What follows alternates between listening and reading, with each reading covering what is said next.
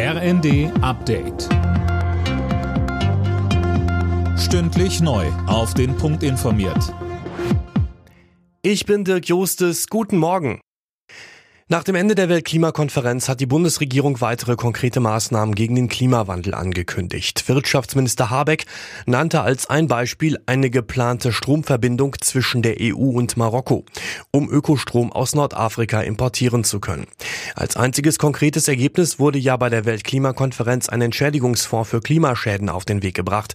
Dazu sagte Entwicklungsministerin Schulze im ersten. Entwicklungspolitisch war das insgesamt ein Erfolg, aber wir müssen weiterkommen in der Frage der Reduktion der Treibhausgase. Und da geht es einfach zu langsam vorwärts. Da sind noch zu viele Blockaden. Und das ähm, gibt dieses gemischte Bild dann eben. Kinderschutzpräsident Hilgers hat die Union und die Ampelparteien dazu aufgefordert, ihre so wörtlich Spielchen zu beenden und das Bürgergeld sofort umzusetzen. Eine fehlende Einigung schade vor allem Kindern und ihren Familien, sagte Hilgers dem RND.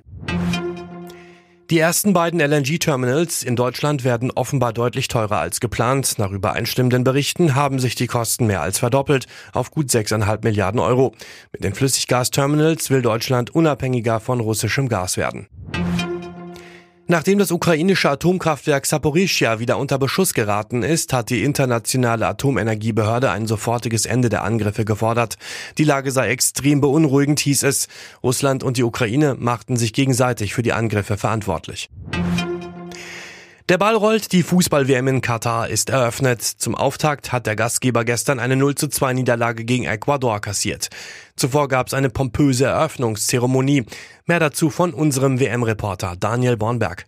Dabei war das Bemühen der Gastgeber zu spüren, der weltweiten Kritik an Katar etwas entgegenzusetzen. Stichwort Menschenrechte. Themen wie Inklusion, Diversität und Toleranz spielten bei der Show eine Rolle. Als Stargast war Oscar-Preisträger Morgan Freeman dabei. Den offiziellen WM-Song Dreamers performte Jungkook von der südkoreanischen Popband BTS. Alle Nachrichten auf rnd.de